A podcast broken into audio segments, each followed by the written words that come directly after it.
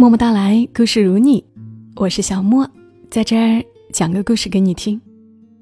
这期的故事来自于作者蟠桃叔，蟠桃叔的公众号就是蟠桃叔，而关于作者的介绍，我会放在评论区。之前有和大家分享过他写给女儿的睡前故事《世子安》，非常美好的故事。而今天要听到的是他自己的故事。关于他的母亲，萱草花。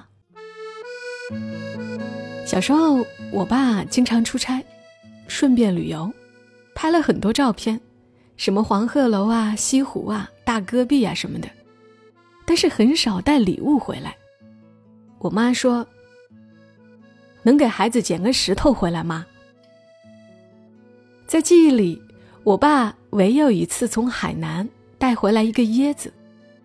面对这个稀罕东西，祖居北方的我们，都不知道该用什么工具打开它，只好将它搁在床底下，也不知道搁了多久，终于等到一个见多识广、神通广大的熟人来了，才把它打开。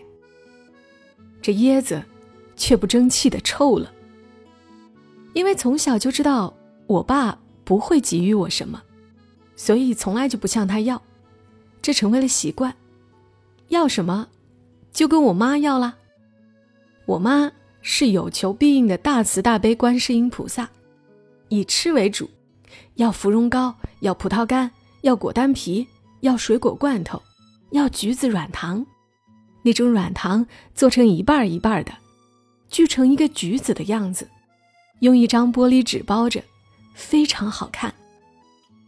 甚至要酵母片。和大山楂丸，那也是能做零嘴嚼的。我妈有她的理论，孩子想吃什么了，那就是身体需要什么了。小孩子正长身体呢，身体需要就尽量满足呗。记得一年夏天，我妈带我上街，给我买了一根冰棍儿，我专心致志地嘬着冰棍儿，跟在我妈屁股后面，遇上了一个熟人，县城那么小。个个是熟人，是县医院的曹大夫。曹大夫比我妈年纪大，是老大姐，很大声的喊我妈的名字：“国静，国静，你咋给娃胡吃呢？不怕闹肚子吗？”走近了，疗愈而今。曹大夫又说，他从来不给他娃买冰棍儿，坚决不惯娃的坏毛病。我妈很尴尬的笑。我的圆脸都拉成驴脸了，我忧心忡忡，几近抑郁。医生的话能不听吗？遵医嘱这三个字可不是吃干饭的。过了几天，知了很燥，太阳很大，我妈又给我买了冰棍吃，才不管我肚子疼不疼呢。我舔完冰棍，心满意足了，从椅子爬上桌子，再爬上高低柜。当时我们住在单位宿舍，小，家具都挤在一起，非常方便攀爬。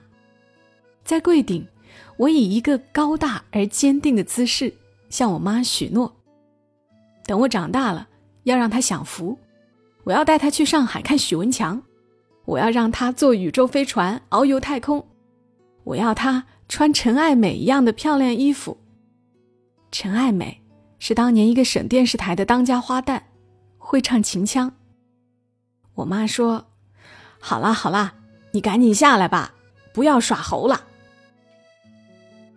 我有记忆起，我妈送我的第一份礼物是给我订了一年的小朋友画报，每月有那个高高瘦瘦的门房大爷送过来，真好看。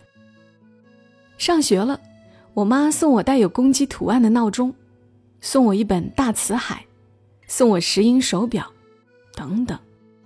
哦，对了，还有英语磁带，这是我深恶痛绝的。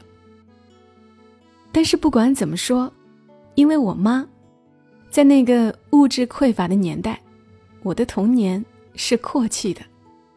有一次，街上来了一个卖氦气球的，也可能是氢气球吧，说不清了。一大堆花花绿绿的气球，像一个巨大的葡萄悬在空中，被那人用一个个细绳拴着、拽着，那气球仿佛随时都要把它带到天上去。一毛钱一个，我妈给我买了一个，我挑了一只红色的，紧紧攥在手心，心里快乐的都有些紧张了。没想到，卖气球的人收钱的时候分了神。那一大串气球趁机脱手而去，腾空而起。眼睁睁地看着气球上天了，买气球的人，我妈我，统统惊呆了。等我和我妈回过神来，卖气球的人已经骂着娘，叹着气走掉了，都忘记了要收我们一毛钱。我妈赶紧掏出钱，去追卖气球的人。他问：“气球一共有多少个啊？就算全买给我了，好不好？”我妈给了他十块钱。当时一个公务员的工资也就几十元钱。回家的路上，我妈对我说：“气球拿仔细喽，妈给你买的这个气球值十块钱呢。”然后，他有点心虚的问：“你觉得？”我是不是有时候做事有点二？我真想踮起脚来拍拍我妈的肩膀，夸她：“你真是个女中豪杰。”第二年，家里来了一个人，送了我们一罐土蜂蜜和半袋子花生。此人就是那个卖气球的，天知道他是怎么找到我们家的。五年级或者六年级的时候吧。我有个同桌，叫宋柯琴，是个大眼睛、细胳膊的黄毛丫头。他妈和我妈是中学同学，关系不错。巧的是，他妈当年和我妈住一个产房。更巧的是，宋柯琴和我是同年同月同日生。这事儿我们都知道，老听大人说。有一次，宋柯琴跟我闲聊，又说起这同一天生日的事儿。他这回有了新内容，他神神秘秘的跟我说：“你妈其实是我妈，我妈其实是你妈，你可知道？”我听糊涂了。宋克勤解释说：“我妈当年生了个男孩，你妈当年生的是女孩，你妈想要男孩，我妈想要女孩，所以两家一商量就把娃给换了。十来岁的时候。”男娃还懵懵懂懂、呆傻呆傻的，看着他一本正经的样子，不像撒谎。我听完就沉默了，心里有一半是信的，但是没有向我妈求证过一句，只是藏着心事。暑假的时候，我妈带我去外婆家，回来时在路边等回县城的班车，一辆过路的大卡车就停下来了，巧了。原来车上坐的人是我妈另外一个女同学，还有她的两个孩子，和我年龄相仿。这阿姨喊：“国际，国际，上来，上来！”驾驶室小，我在内的三个孩子上了拉货的车厢，又宽敞阔亮，又有风吹。顺风车没有回县城，而是拐到了附近的林场，去看他们另一个同学。谁？宋柯琴他妈，宋柯琴他妈当时在林场上班，那两个孩子已经跳下车了，我不下去。宋柯琴他妈也过来喊我下去喝水，我低着头，不敢看宋柯琴他妈。我妈说：“不管他，青春期了，脾气怪怪的。”我低着头，不敢看我妈，想哭。那天。风吹着白杨树的叶子，哗啦哗啦，闪烁着银光。等大了一点，醒悟过来，明白宋柯晴这林娃说笑话和我这瓜娃耍赖，这才释然了。再大一些，我离开了故乡，离开了我妈，去了西安讨生活。我妈会常常托人给我捎东西，收拾的毛衣毛裤。其实我从来不穿这些。还有辣椒面、石子馍、钢笔字帖、水晶饼、感冒药、蚊香、皮鞋、稿纸等等，还有现金，怕我工资不够用。我妈自己用钱很仔细，能省则省。有一年回家小住，我发现我妈的漱口杯里插了一根用秃了毛的牙刷，我随手丢掉。当天逛街的时候，顺手给我妈买回了几支新牙刷，插进了他的漱口杯。回西安后，我妈给我打电话，我用了你买的新牙刷，新牙刷就是好用啊。我趁机教育她，牙刷是要勤换的，这个不能讲节约。我妈说：“哦，好的，好的，你忙吧。”过了些日子，我妈又给我打电话，我又换了一支你买的新牙刷，新牙刷就是好用啊。